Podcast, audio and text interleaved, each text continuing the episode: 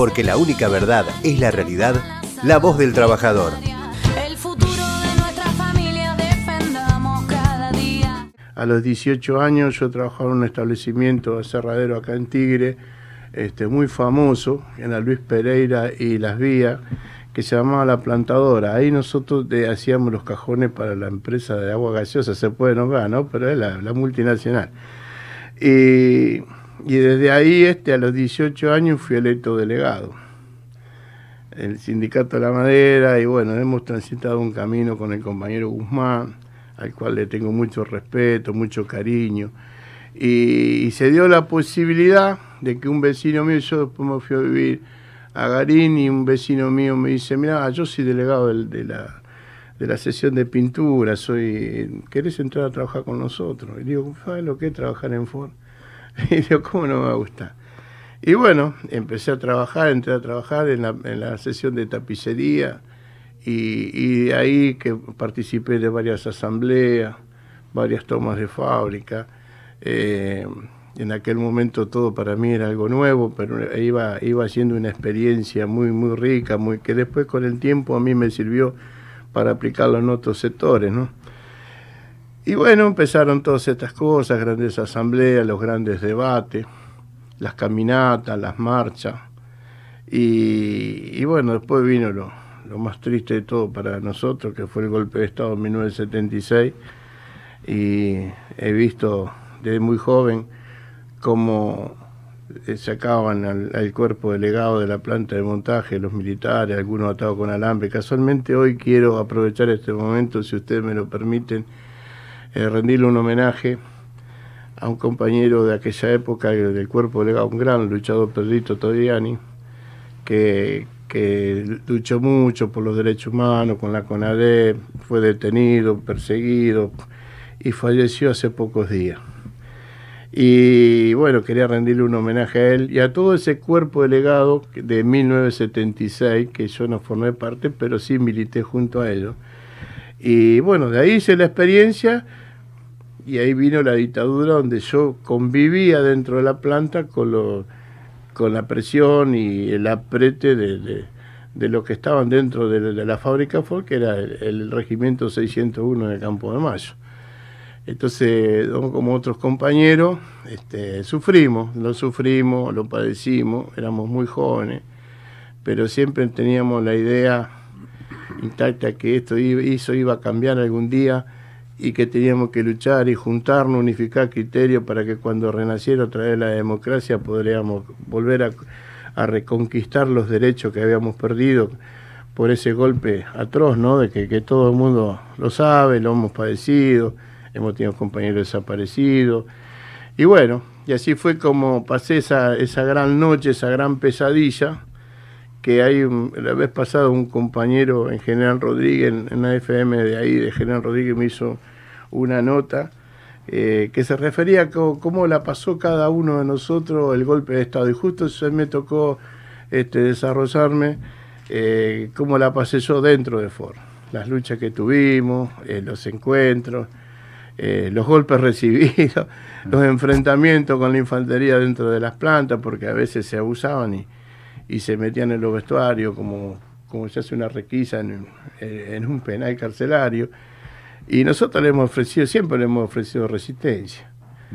Y en el año 1980 en 1983, con el renacer de la democracia, este, bueno, volvimos a, a- con ESMATA, volvimos a poner otra vez en vigencia los estatutos, el convenio colectivo de trabajo.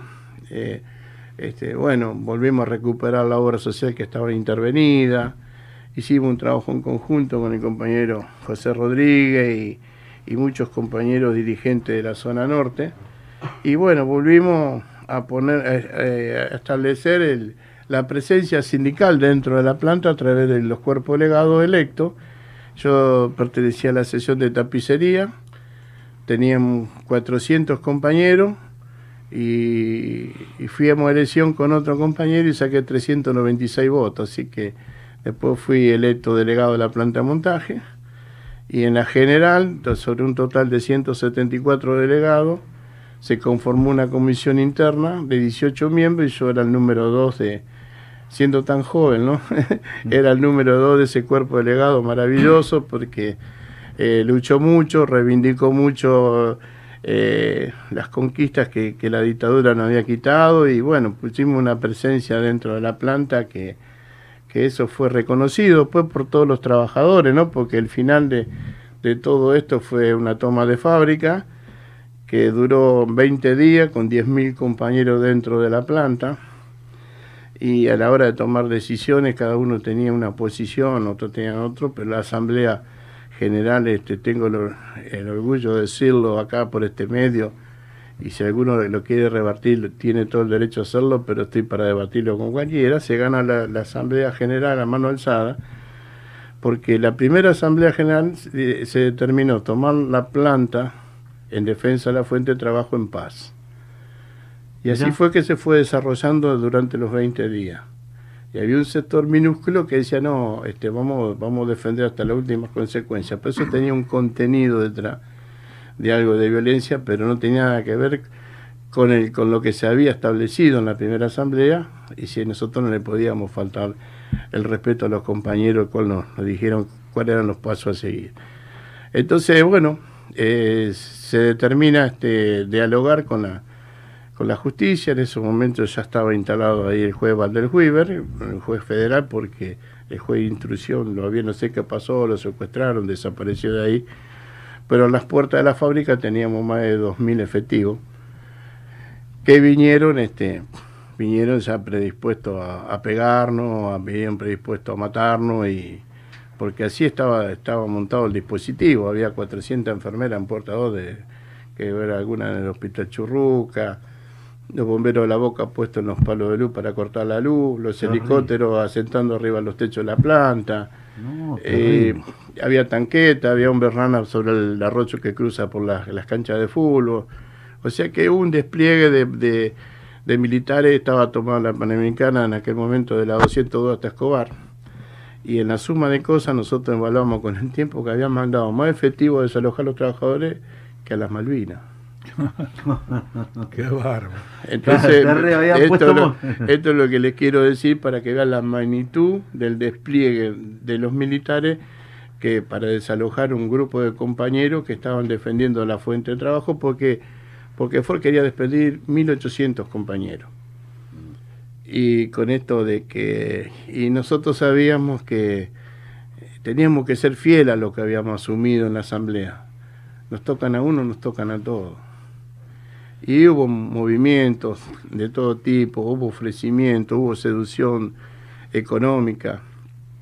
Recuerdo que tuvimos una reunión en la curia de San Isidro y en la puerta de, de la, curia en aquel momento estaba, si ustedes lo recuerdan, Hernando Colombo, un periodista que era de, de Radio Continental.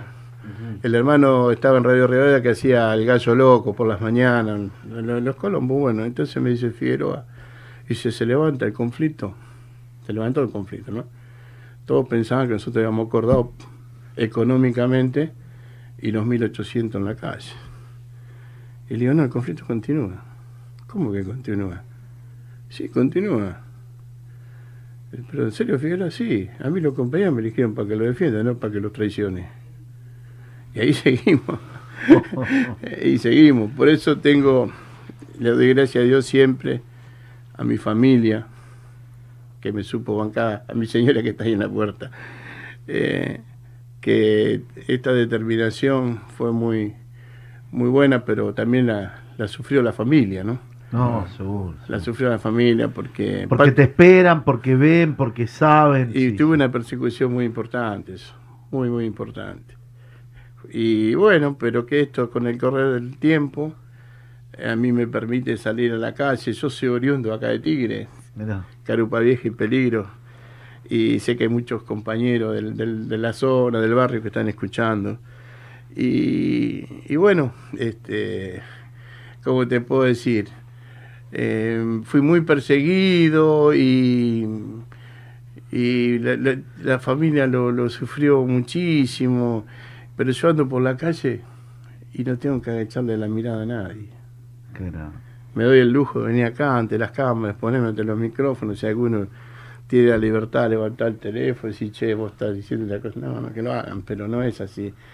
Eh, entonces, esto, esto no tiene precio. Y en esto, de que hice una pequeña reseña de lo que pasó del 74 al 83 y al 85, donde fue la toma, este, John Ford era un operario, un operario especializado. Mira. Y, pero habíamos sufrido tanto la dictadura y, no- y había un grupo muy este este muy eh, como muy aferrado a la idea de, re- de la reivindicación y cuando llegó la democracia me decían todo en tapicería vos tenés que ser nuestro delegado y dejé de lado tantas cosas porque era reparador especial tenía hora extra tenía séptima tenía la máxima categoría pero renuncié a esas cosas a- para ponerme al frente de la lucha de los compañeros. Y en esto, después que pasó todo, este, yo tengo un vecino, un amigo, un compañero, que chofer de camiones, de una empresa, un amigo, porque no es una empresa acá de, de Tigre, ¿no? Lo voy a nombrar a don, a don Orlando Lema, Ajá. en la calle Pedro Guareschi, ahí Italia, por ahí. Este, entonces me dice, ¿qué vas a hacer sin trabajo? Porque nosotros, imagínense, un despido hoy en día, pero ser despedido de Ford, encima procesado, y también el proceso me duró 12 años. No pude cobrar indemnización. También no, nunca, nunca pregunté cuánto era mi indemnización, nada, no, yo no cobré indemnización, nada. Entonces me dicen, ¿querés venir con nosotros a trabajar de camionero? Y bueno, y digo, pero no le traeré problemas don Orlando. No, a mí me trae problemas. A mí no me vas a traer problemas porque yo soy peronista. me dice. En aquellos momentos nosotros éramos tapa de diario, eh, todos los canales de televisión detrás nuestro de un sector como ahora, ¿viste? ¿Qué pasa ahora? Clarín, La Nación, de un lado, C5N del otro. Y nosotros nos tigaba mucho eh, Bernardo Neusta, Sí, toda esa sí. clase de, de política. Bueno, entonces, dice, pero no le traeré problema. No, no, yo soy peronista, Eduardo. Vení, subite de acompañante, aunque sea se va más, nosotros vamos a tener una moneda. Yo, de estar en un estándar de vida muy elevado, llegué allá abajo. Pero, y bueno, y empecé, y un día voy tranquilo y me bajan del camión en una caminera, porque yo no podía apartarme de los 60 kilómetros de mi casa. Bueno, entonces me vuelvo. A mí me unía una gran amistad con el compañero Saúl Gualdini, una gran amistad. Y entonces le comenté el caso.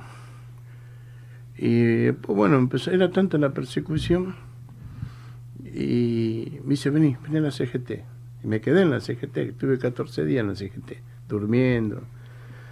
Y ahí lo conozco al compañero Hugo Antonio Moyano. Lo conozco Moyano. Y yo estaba ahí, ¿no? Y, y Saúl me tenía un rincón ahí. Y el Hugo le dice, ¿quién es este pibe? Eh, no, este es el pibe Lafor. Saúl me decía a mí el pibe Lafor, ¿viste? El pibe Lafor. No, no sabés, qué compañero. ¿eh? No, dice, vos, sabés- entonces si de, de Mata lo conocés al Tano DiCaprio. El Tano DiCaprio en ese momento era el secretario junto de Mata. Ajá. Era de Mar del Plata. Era senador en ese momento y, y Hugo era diputado provincial, creo. Y yo conocí al Tano, sí, ¿cómo no me iba a conocer? El Tano nos dio una mano y le fue mal después. La verdad que siempre vamos a estar agradecidos a DiCaprio. Ah, dice, pues yo soy mi amigo. Dice, mira, yo en el año 87 vi, vi elecciones. Yo, yo soy del sindicato Camino Mar del Plata, pero voy por la, por la grande. Dice, mira, voy a ser secretario general de la provincia de Buenos Aires. Y, dice, y yo gano y te voy a traer conmigo, me dice. Quédate tranquilo. Claro, en aquel momento camionero no es lo que hoy. Porque nosotros venimos de un país industrial. Eh, venimos- y la dictadura nos convirtió en un país de servicio. Antes la UOC, la la- los textiles, en fin, todas esas grandes, la- el ESMATA, los grandes centros de producción. Hoy ya no lo tenemos. Entonces, bueno, está bien, está bien, compañero, yo le tomo la palabra, porque yo estaba desesperado, pues no tenía trabajo. Es más, donde iba, este, una vez fuimos a pedir trabajo a la fábrica Garef, ahí en, en Munro, y, y nos dio una mano el compañero Minguito, el recordado Minguito de la UOM. Sí, sí. Y cuando vamos hacer el ingreso a, a Garé, los compañeros que estaban armando los, porque ahí hacían motores para heladera y alternadores para coche. Y había algunos compañeros, compañeros fotos, uy, el Figueroa, por fin viene gente paquero de bien.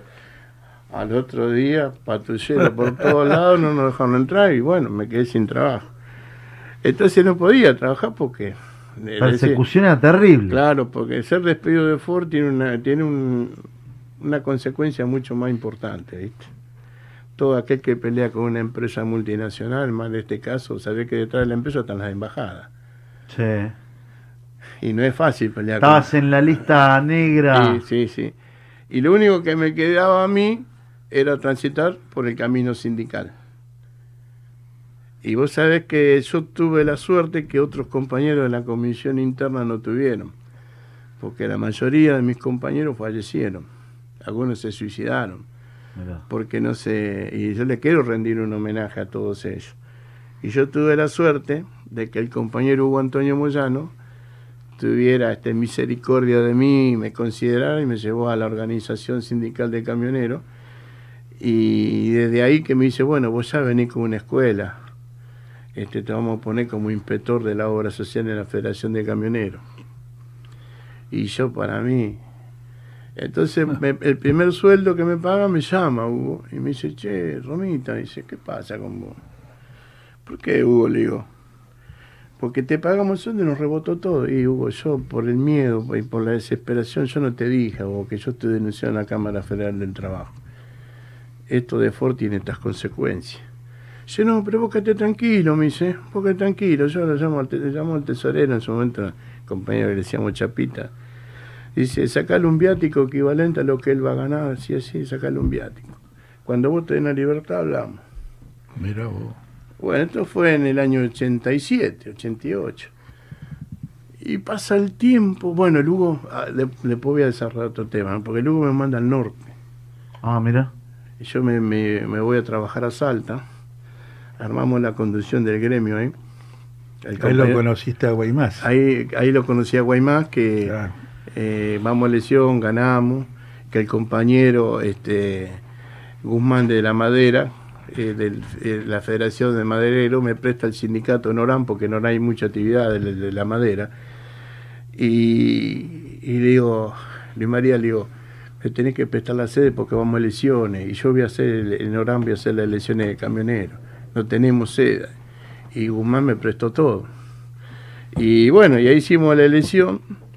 Y el Hugo me dice, ¿te puedes quedar en Salta? O sea, que conocés, porque yo había ido con el camión ahí. Yo andaba, que tra- traía fruta con este hombre de acá de Tigre. Traíamos fruta del departamento Orana, ahí hay muchos centros de, de producción de tomate, pimiento. Mirá. Y veníamos al mercado central, al, al mercado de Bécar, el 3 de febrero. Y bueno, fui haciéndome cómo era la actividad, ¿no? Entonces Hugo me dice, bueno, y allá me toca hacer los ingenios azucareros. Y voy al, al ingenio San Martín de Tabacal. ¿Quién eran los dueños? Los patrón Costa. Vos entrabas un monumento de un patrón Costa así, terrible gorila, que hasta en la, en la estatua tenía pelo. claro, porque ese fue un enemigo. habían crecido, está buena esa. Le habrían crecido pelo en la, en estatua, hasta la estatua tenía pelo. Yo era así, uh, entonces agarro, mira cómo es, ¿no? Porque yo siempre tengo otro respeto con las cosas de Dios porque un lugar que yo no conocía, así adentro del establecimiento, una ciudad, del San Martín de Tabacal, igual que el Ledesma de, la- de los bloquees, de las blaquíes. Y vos sabés que, bueno, vamos ahí con el compañero Guaymá y otros compañeros más de la condición de Salta, y empezaron los trabajadores a alborotarse, a putear, no decirnos de todo. Y yo con la sangre caliente y joven, me paro. Digo, ¿cómo me puteás si vos no me conocés? ¿De qué andan me puteando? Entonces vinieron los muchachos, cargados así, la, vos que sos salteño, la cuchico así. Cuchito de "No, coca". acá ustedes no hacen nada, si acá estamos trabajando por 300 pesos por mes, 24 por 24. Le digo, ¿y el convenio? ¿Qué convenio? Acá en el convenio no hay nada. Y bueno, de eso es lo que venimos a hablar. Y viene uno y dice, acá donde digo que Dios me acompañó, ¿no? Dice, bueno, dice lo que pasa, que acá estamos cansados del verso. Le digo, este no es de acá, por la forma de hablar. Ajá. Le digo, ¿dónde sos vos? Yo soy yo de Buenos Aires, me dice. ¿Y qué hacía acá? Y yo trabajé en Ford. ¿Cómo en Ford? Sí. Y si, "Eh, ¿de qué año? Y yo me fui en el 76. Ah, le digo, vos te fuiste y yo me quedé, le digo, yo eh, viví toda la dictadura de esto. ¿Qué clase de guapo sos vos? Le digo, ¿viste? Me mata el palo y yo me quedé, le digo. Y yo, y lo, voy a ver que el muchacho me dice, compañero, ¿ese de qué planta? De montaje. Le digo, mirá, Moyano es un hombre de compromiso. Y me dijo que acá tenemos que reivindicar el salario, tenemos que reivindicar la parte económica y la parte social. Y es un hombre de compromiso. Me, me dice, vamos a mi casa. Y él vive en un pueblo que está cercano al ingenio, se llama Irigoyen. Está antes ahora. Y ahí armamos una asamblea. Armamos una asamblea. Yo ya tenía experiencia de la asamblea de 10.000 compañeros en Ford. Armamos una asamblea. Y entonces la asamblea nos da mandato para discutir el salario, porque nosotros tenemos un convenio para los trabajadores de la zafra. Es un anexo que es el 559 del convenio de camionero. Ah, mirá. Y, y vos sabés que, bueno, voy a. Voy, y estaba haciendo su primera experiencia. Hoy, hoy va como diputado Sí, provincial. diputado nacional. Nacional, digo. Sí, sí. Y vos sabés que me dice, bueno, me dice, bueno, me dice, eh, bueno, este, fíjate vos, bueno, le golpeamos la puerta. Y un establecimiento ultra. y vos no sabés, parece la gesta pues. Y sabés que quién me atiende? López Murphy. López Murphy representaba al ingenio San Martín del Tabacal, representaba ese grupo. Mirá vos. Por eso la lucha tiene que ver, ¿no es cierto?, Sí. con las clases sociales. Sí, sí, sí. Entonces sí, me sí. dice que había cero posibilidad de discutir, que ya las pautas salariales ya estaban establecidas y que no había nada, que, ni nada, ni nadie que las pudiera alterar. Y le digo, no, no, usted se equivoca, le digo. Este, nosotros no venimos a alterar nada, nosotros venimos a reclamar lo que es nuestro, aplicación del convenio. Y de 300 pesos a lo que decía el convenio, hay una distancia tremenda. Y vos sabés que, bueno, vuelvo a la asamblea y, dijimos lo que no, con lo que nos habían respondido y yo digo, mira, el único camino que queda acá es la lucha. acá nosotros, de pico, nada. Mañana a las 6 de la mañana nos encontramos y la atravesamos, nos encontramos acá en la puerta y vamos a determinar que no dije que es lo que íbamos a hacer. Y nos subimos, bueno, hicimos una asamblea y la atravesamos los carretones dentro de la entrada de Ingenio San Martín acá. ¿Por qué? Porque los compañeros, porque dentro de los ingenios hay varios gremios. Está Esmata, la UOM, Sí, están, sí, están sí. los muchachos del azúcar, la FOTIA, hay un montón de, de gremios. Y los de Esmata son los que atienden la mecánica del trapiche. Y me dice un compañero, pero ustedes, mata, ¿se acuerda que estuvimos en un curso así, así? Sí, sí. Le dice, pero mire, yo le voy a dar un dato. me dice. Esto como las fábricas terminales. Pues yo en Ford, cuando le hacía paro, le hacía paro escalonado. Nosotros en tapicería teníamos, dos líneas. Después tuvimos cinco con cuando se hizo la reforma por el Ford Sierra. Yo le paraba la 1, entonces la 2 no recibía y la 3 tampoco. cuando- Entonces cuando arrancaba la 1 paraba la 2, entonces no se movía el sistema. Entonces me dice, vos le pará el trapiche y nosotros tenemos que tardar 10 días como mínimo para volverlo a hacer arrancar. Ah, claro. O sea, uh, le digo, me está dando, viste, una gaseosa en medio del desierto. Entonces le, atravesamos los carretones. No duraron, en 20 minutos teníamos el escuadrón 28 de gendarmería. Nos pegaron, No. le dimos también, ¿no? Eh, ¿Qué pasa? Ahora el conflicto salió para afuera Oh. se vio por los medios nacionales. Entonces la, tuvieron que ceder, tuvieron que ceder y después con- después de varias de varias de varias luchas, de varios encontronazos, tuvimos que sentarnos a conversar con ellos para dialogar y mejorar la calidad de vida, porque hay cosas que son para desarrollarla con mucho más tiempo. Yo estoy haciendo una síntesis. En la zafra, para aquellos que conocen, la explotan eh, transporte de varias provincias.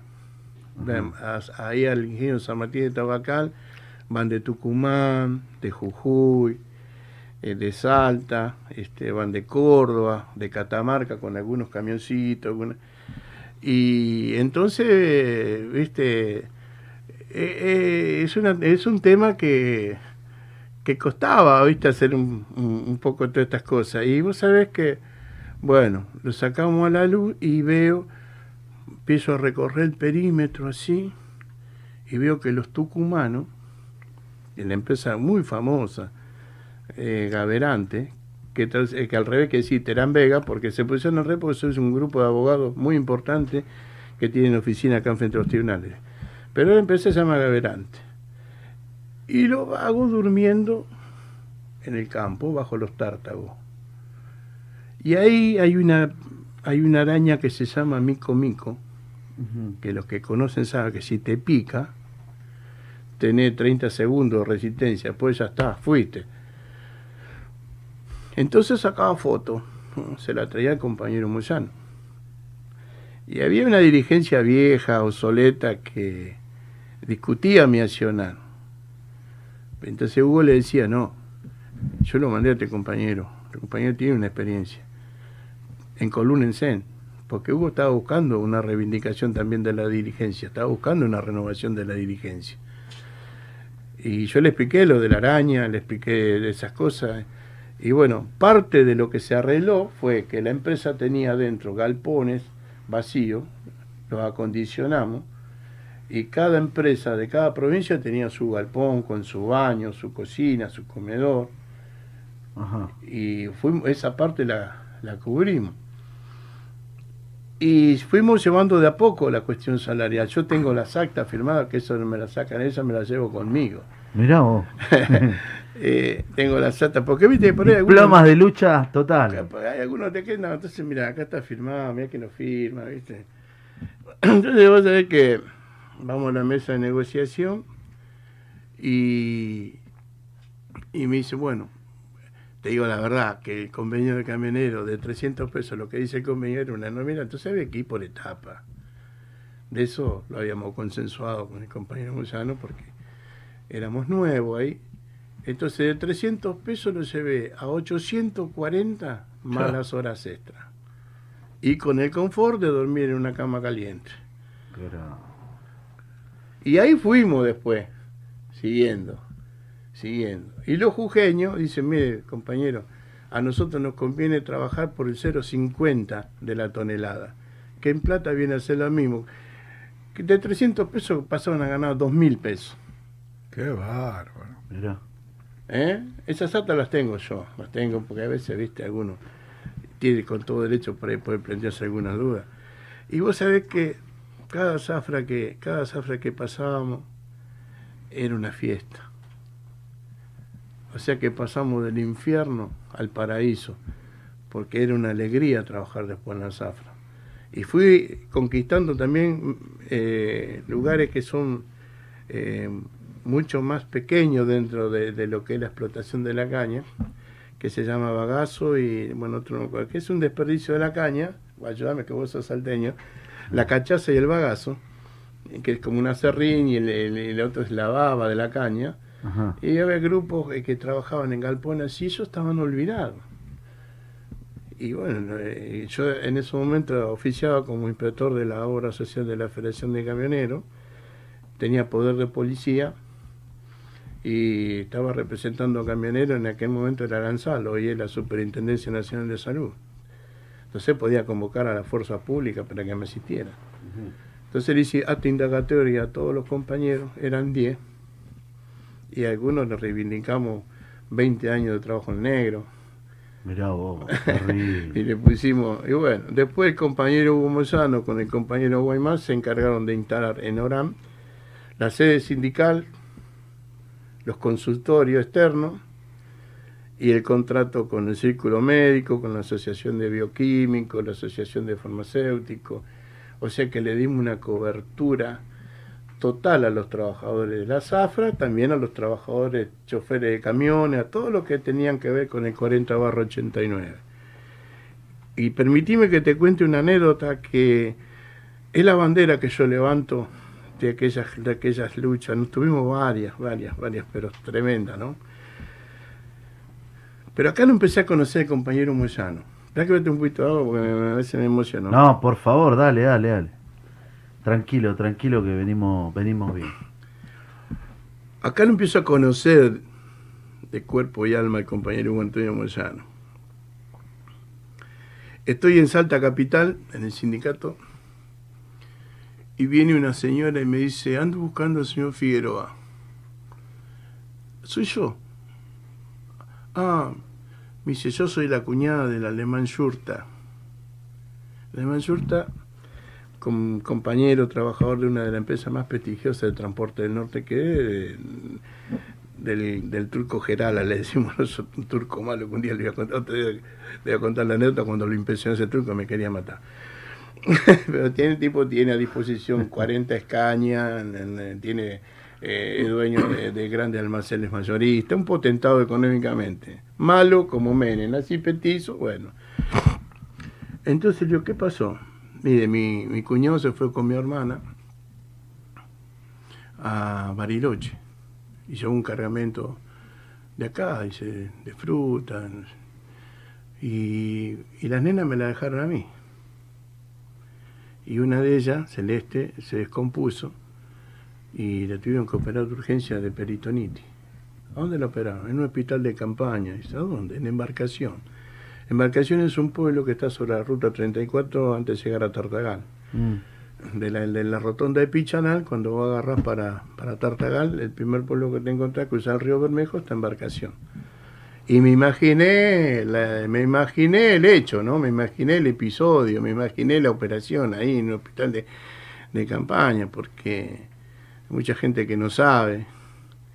Eh, ahora felizmente estoy involucrado también con el trabajo de la Tata, con el compañero Cruz, con el compañero Gustavo Vera. Y esa- esos hospitales están montados para aborígenes. Mira. ¿entendés?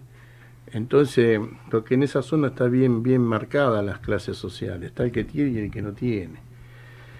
¿Y dónde está la nena? Dice, está acá nomás, cerquita, es en el, en el Hospital del Milagro. ¿La podemos ir a ver? Sí, vamos.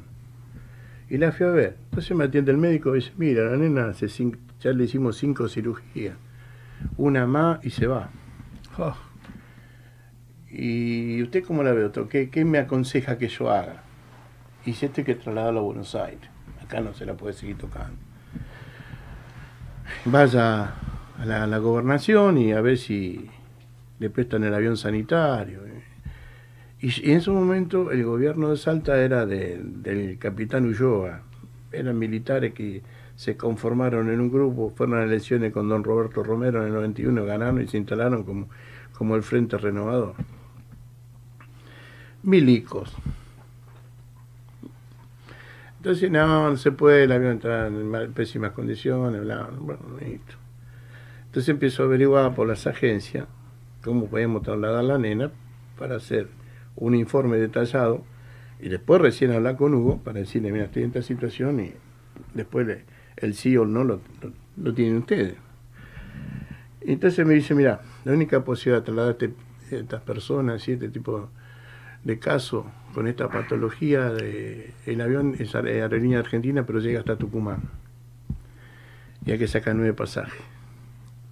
Tres para la camilla, tres para los médicos y tres para los familiares. Era un paquete de plata. Y no hay, no había celulares como ahora. Había que ir a una cabina telefónica, ubicarlo a, a Hugo, al compañero Hugo. Y digo que me, emociona hasta el día de hoy con esto. Y le digo, Hugo, yo tengo un problema. Esto, la nena así, así, sé que es un dineral, Hugo. Hay que llevarla a Tucumán y de ahí subir al avión, son nueve pasajes. Y yo sentía al otro lado del teléfono que golpeaba. ¿viste? Dice, Romita, escuchame una cosa. Vos, ¿con quién te crees que estás trabajando?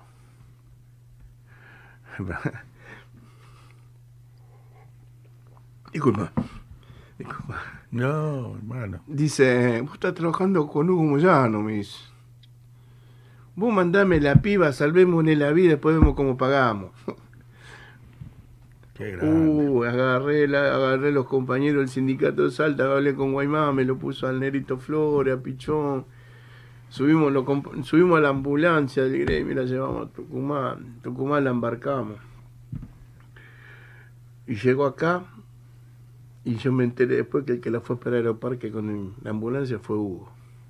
Mirá. Por eso a Hugo hay que respetarlo por ese tipo de valores. Total, total. Entonces, bueno, internan en, la clínica que teníamos ahí en Fragueiro Juan, Juan B. Justo, una de las primeras clínicas de camioneros, y en realidad no le encontraban la vuelta a la nena. Y la, la llevaban a otro hospital, así, y Hugo tenía pensado ya mandarla a Francia a diseñarle un estómago de plástico, que no sé cómo es que se llamaba, con una, una cosa que se le saca a los corderos. Hay un alto compromiso del compañero Moyano de que esa chica viviera, ¿no? De- hay miles de anécdotas que me tocó vivir con él, ¿no? Pero estos fueron uno de los primeros casos de la obra social de la Federación de Camioneros. O sea, compromiso de un dirigente ante una situación qué importante, ¿no? Qué importante. El ser solidario, el poner toda una organización a... Como es lo que venimos hablando, nosotros, vos sabés, Romita, que eh, eso es lo que necesitamos. Los dirigentes y sobre todo puesto al servicio de los afiliados. Yo quiero agradecerte, perdóname, te corto un chiquitín, porque me está entrando un audio de un compañero que me están avisando. O sea, que nosotros hablamos también de otros gremios que eh, me mandó un audio muy emotivo y son del gremio de los maleteros. Viste que siempre nosotros, a los Ah, colectivos, ah. los maleteros, Diego Mm. Mejia, que estuvo con nosotros, ellos peleando por la reivindicación de que haya un gremio. Son tantos en todo el país, ¿no? Y bueno, y nosotros hablando con todo, hablando con uno, así que quiero que pongamos el audio, porque me lo mandó, me está mandando, quiero que escuches un, un dirigente que luchó un montón de años eh, el macrismo para... No sé si lo tiene la producción, lo pasamos. Buenas tardes, compañeras y compañeros del programa La Voz del Trabajador. Mi nombre es Guido Mengia, recientemente secretario general del Sindicato de Trabajadores Maleteros de la República Argentina, SINMARA.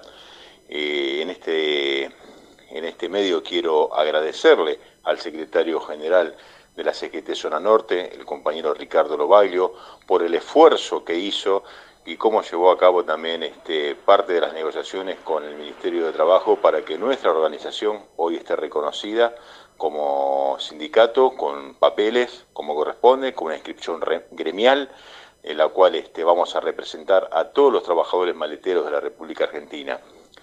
Quiero decirte, Ricardo, que te estamos, quien te habla en nuestra organización, muy agradecido por cómo llevaste las gestiones con parte de la gente del Ministerio de Trabajo. Este, teníamos una movilización en, en plena marcha que se iba a llevar a cabo el día martes, pero pudimos este, llevar adelante las negociaciones y bueno, hemos eh, obtenido nuestra inscripción gremial.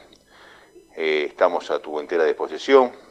Eh, Gracias por dejarnos ser parte de esta CGT, gracias por abrirnos las puertas de este programa, La Voz del Trabajador, y decirte que vamos a trabajar incansablemente por las conquistas sociales de todos los trabajadores maleteros de la República Argentina. Vos sabés bien que nuestro trabajo es un trabajo totalmente en negro, vivíamos de las propinas, pero bueno, eso va a ser una anécdota en poco tiempo. Creemos que lo vamos a lograr, estamos a la altura de las circunstancias y tenemos un consejo directivo con muchas ganas de salir a la calle en busca de la registración de nuestra actividad, que ha sido vapuleada por, por décadas por parte de, de los empresarios de las terminales. Un saludo a la audiencia, un cariño grande para todos los compañeros de la voz del trabajador y un saludo fraternal y peronista para todos los compañeros de la CGT Zona Norte. Muchísimas gracias por dejarnos este, expresar este, la alegría que estamos teniendo hoy en día los trabajadores maleteros. Bueno, el compañero Diego Mejia les mando un saludo, perdoname Romy, tenía que, me estaban mandando la productora, la realmente agradecido eh, agradecido a todos esos compañeros, ¿no? Que, que por ahí nos van a ver el despedir, el llegar, el, esos compañeros maleteros que muchos, y te digo que están teniendo una lucha terrible, eh, vivían de las propinas. ¿eh? Sí, lo conozco a. Guido. Ah, mirá, lo conocés. Sí, Ah, a lo mejor no supo que estoy acá, pero sí, soy muy amigo de él y hemos conversado mucho en la Mirá. construcción de esta. Así que todos alegres estamos hoy. Por supuesto, por supuesto. Abrazo grande, Guido, y a todos tus compañeros. Quería terminar con este relato de la nena. Bueno, pasó el tiempo, la llevan al hospital de niño y felizmente ahí le encuentran la solución. de Hoy Celeste Surta es mamá Qué y todo. qué Y después se fueron dando un montón de qué acontecimientos, lindo, ¿no? qué lindo. donde yo trasladaba chicos enfermos. Nosotros con el gobierno de Menem no nos fue bien con el tema de la obra social. Sí, sí. Y viste que hay, hay una ley que nosotros no que nosotros no, no descuentan el recibo de sueldo, no me acuerdo si 1905, no me acuerdo cómo que ahora en este momento se me hizo una laguna. Esa ley que muchos compañeros preguntan por qué no hacen esa retención, si no es del sindical ni de la obra social. Y esa es una ley de retención que va a un fondo común, ¿no es cierto? Donde el Estado después tiene que asistir a las organizaciones sindicales para las enfermedades de, ante- eh, de alta complejidad. Y nosotros, este, como no nos llevábamos bien con Menem en el, en que prácticamente en el final, al comienzo, ¿no? Porque el truco dijo una cosa, después salió con otra. Pero mi respeto hacia él, que ya no está entre nosotros. Pero no, no, no, ese suicidio camionero este, sufría mucho en recibirlo. Y yo que tenía esa tarea de estar en el norte, he trasladado pibe con distintas enfermedades terminales. Y Hugo jamás dijo que no a nada. No le importó si el suicidio llegaba, si no llegaba. Nosotros hemos visto casos tremendos. Y vos sabés que cuando pasa el tiempo, como ahora que ha pasado el tiempo, donde me ha tocado vivir tantas cosas, yo estuve en Salta cinco años. En esos cinco años pasaron un montón de cosas, un montón de cosas lindas, lindas, que se vio reflejado cuando fui con Perito y con Vera, después de veinte y pico de años. Yo hasta el día de hoy soy secretario político de la CGT de Salta. Es un homenaje que me hizo el movimiento obrero de Salta por mi trayectoria esos cinco años. Aparte, cómo te recibieron. Sí. Eh, fue eh, eh, emocionante todo Sí, eso. sí, gracias, René. Y vos sabés que yo estaba bien en Salta. Era un salteño más. Una sociedad hermosa. Mi familia. Me permitió, como en aquel momento del MTA, Hugo, ya no está el Bocha, Bocha Palacio, Saúl. Eh, ellos preferían ir, cuando iban a Salta, preferían a comer al boliche Valderrama. Ah, mirá. Y a mí con Don Juan me unía una gran amistad con Don Juan Valderrama. Por cosas que sucedieron que no vienen al caso, pero él vio en mí cosas que a él le gustó y, y estaba bien la sociedad salteña. En esos momentos aparecieron los nocheros que tenían otra característica.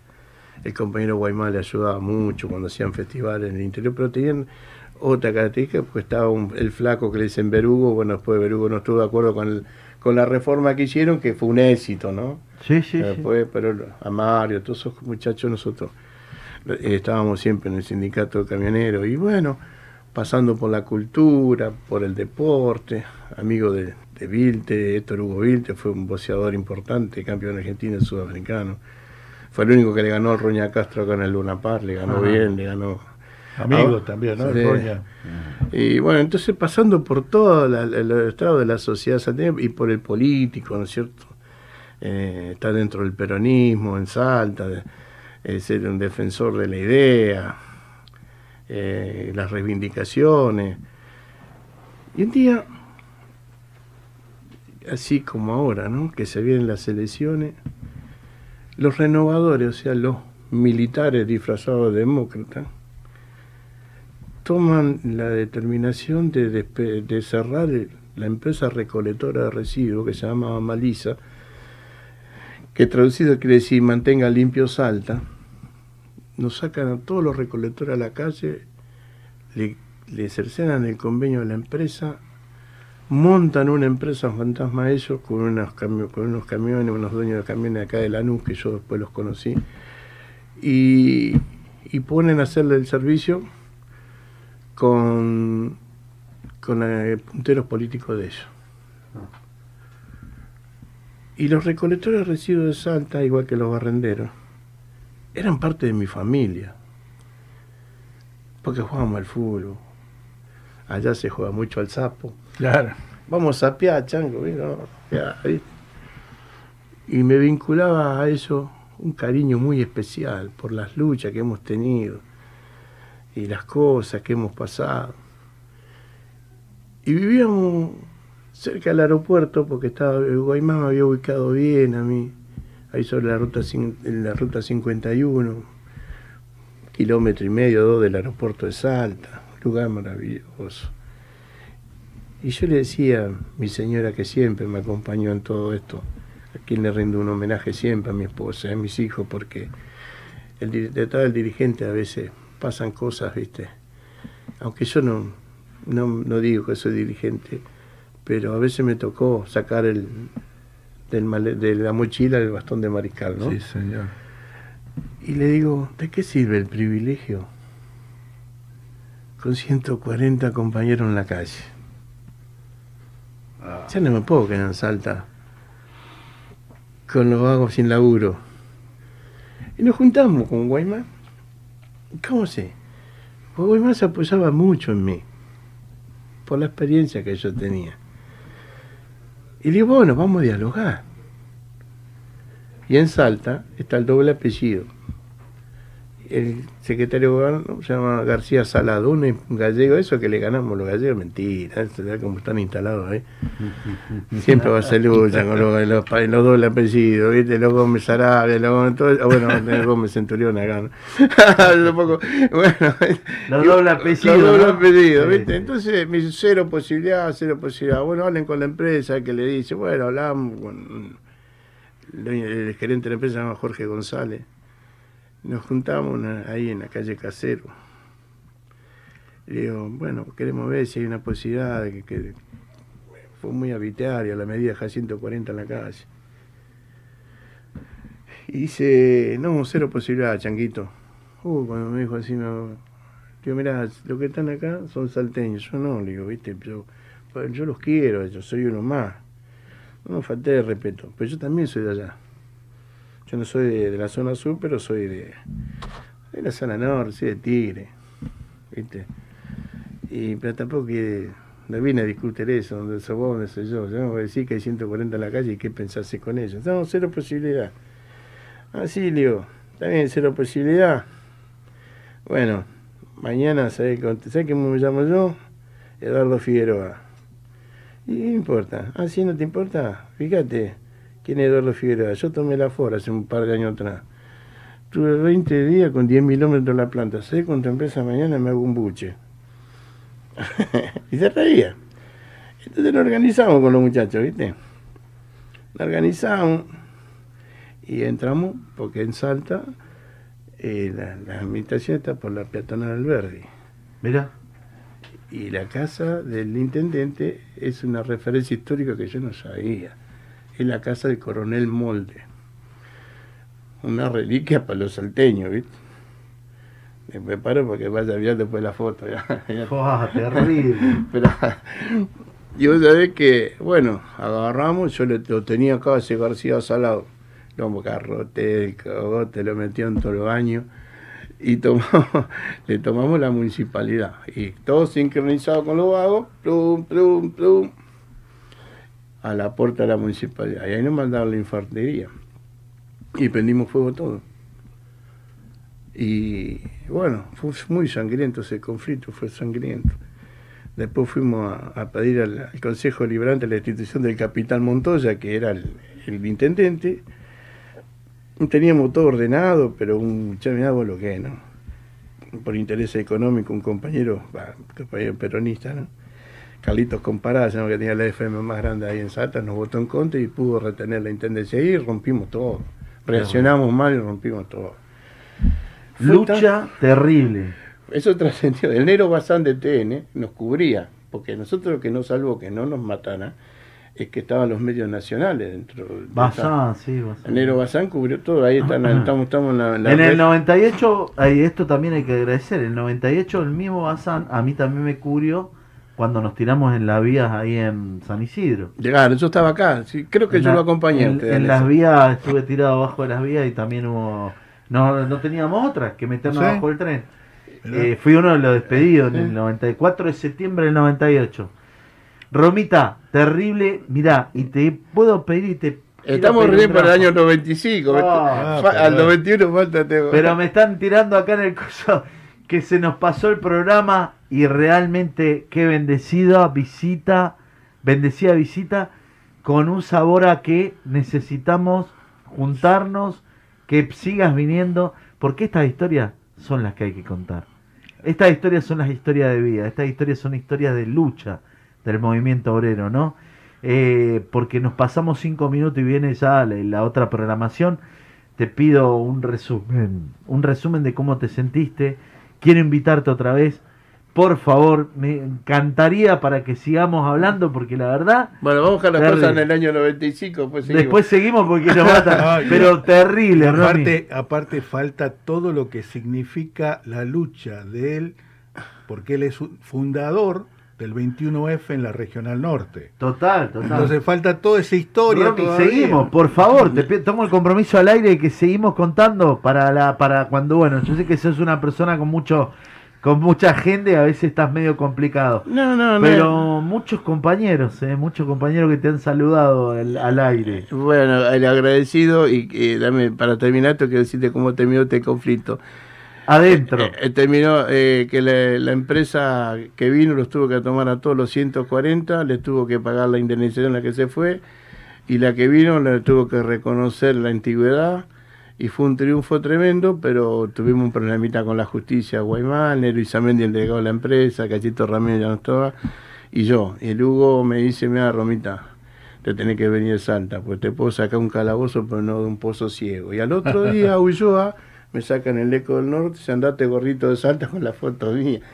Y así terminó la historia. Muchas gracias, muchachos, muchas No, gracias, compañero. Por favor, por a, favor. a los compañeros de Maletero, a, a Guido, Guido, un abrazo grande para vos y todos los tuyos, y a todos los compañeros que forman parte, ¿no es cierto?, del movimiento obrero, que tengan en cuenta que estamos cerca de las elecciones y que fíjense quién plantea la estabilidad laboral y quién plantea la reforma laboral.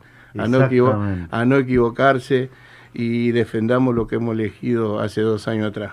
Muchas gracias y el compromiso mío es de, que siempre que me necesiten los trabajadores eh, voy a estar presente, aunque ya tengo, voy a cumplir 68 dentro de 15 días, bien, bien. pero de los 18 años que estoy eh, eh, en este camino, al, al cual no pienso renunciar, y agradecerle al compañero Hugo Antonio Moyano y a Pablo Moyano y a toda la organización sindical de camioneros, que hace 33 años que, que yo estoy ahí junto y que en ningún momento eh, me hicieron sentir mal, todo lo contrario. Eh, para mí es una bendición grande de Dios de estar en esta organización donde el único compromiso que hay es con los trabajadores. Y esto solo puedo decir porque lo he vivido en carne propia. Y aparte lo hacen todos los días, de esa manera, porque vos viste lo que es la, la, la solidaridad de camioneros a lo largo y ancho de la patria, es enorme. Así que el ejemplo tuyo y el ejemplo de Hugo, el ejemplo de Pablo, por eso que los compañeros sacan, viste, del bolsillo, compran la mercadería y ayudan a la comunidad. Y eso es lo que vale, ¿no? Eso es lo que vale, es el ejemplo, ejemplo de vida. Agradecerte, Romita, de corazón, agradecerte a vos, René, por acompañar a estos dos grandes dirigentes Un honor para mí. que honor. para nosotros es reivindicarte. El, el homenaje en vida, el homenaje decirte, eh, sobre todo, Figueroa, yo creo que, que, que mostraste, Eduardo, eh, mostrás, mostraste y seguís hoy dando, dando esa cátedra, dándole ese aliento y enseñándole a los compañeros que, que vienen, ¿no? Eh, lo importante que es estar al lado del trabajador, de la familia y de todo lo que, lo que significa, ¿no? Tenemos que estar y vamos a estar donde tengamos que estar, y es junto al trabajador. Yo lo vengo como secretario de la CGT hace dos años y te puedo asegurar que en los dos años hemos tenido tantos conflictos y hemos estado en diferentes lugares. Y el compromiso con los trabajadores. Para mí es un orgullo tener un compañero dirigente. Mandarle saludo a Hugo. Estuve con Pablo, gracias a Dios Mm. vino a visitarnos. La verdad que con Facundo y toda la familia Moyano, el máximo de mis respetos y sobre todo entendiendo que ha sido un gran dirigente, que es un gran dirigente y que pone, pone el condimento para, para poder mover esto que ahora se empezó a mover, que es una Argentina de pie, que es lo que necesitamos, que necesitamos de esos grandes dirigentes que les enseñen, que transmitan, y esto es la voz del trabajador. Este es el rinconcito donde los trabajadores escuchan, este es el rinconcito donde los trabajadores pueden entender. Y te puedo asegurar que hay un montón de saludos, un montón de saludos a toda nuestra audiencia, agradecerle a los dos por haber estado, agradecerles. Y tomar, tomar el- sobre todo el compromiso de tenerlo a Romita nuevamente porque quedaron un montón de historias para escuchar. Y la verdad que muy agradecido Romita hacia vos, hacia tu familia, que te está bancando esta hora, a tu señora que está ahí afuera, le mandamos un fuerte saludo, a toda la familia de Escobar, a toda la familia de Garín, del barrio que te sigue, que te acompaña, a toda la familia de Orán, a toda la familia de Salta, a todos esos compañeros que reivindicaron un hombre que puso en juego no solamente a su familia, sino siempre puso por delante los trabajadores y siempre estuvo al frente. Y eso es lo importante, eso dirigente. Le quiero mandar un saludo a mi familia, agradecerles, perdonen que nos pasamos apenas 10 minutos de televisión, pero es bastante, y nos estamos viendo en breve. Gracias, gracias, Gracias. a los dos. Gracias, Bueno, muchas gracias. gracias. Un saludo para lo- los amigos y compañeros míos del Club Villa Carupá, que es donde yo jugaba al fútbol, acá en Tigre, por eso me dicen Romita. Vamos para Carupá entonces. Ese saludo para todos. Y lo tenemos a Romita con nosotros, despidiéndonos. Nos vemos la semana que viene, acá en La Voz del Trabajador. Gracias. Bueno, gracias. ¿eh? Porque la única verdad es la realidad, la voz del trabajador.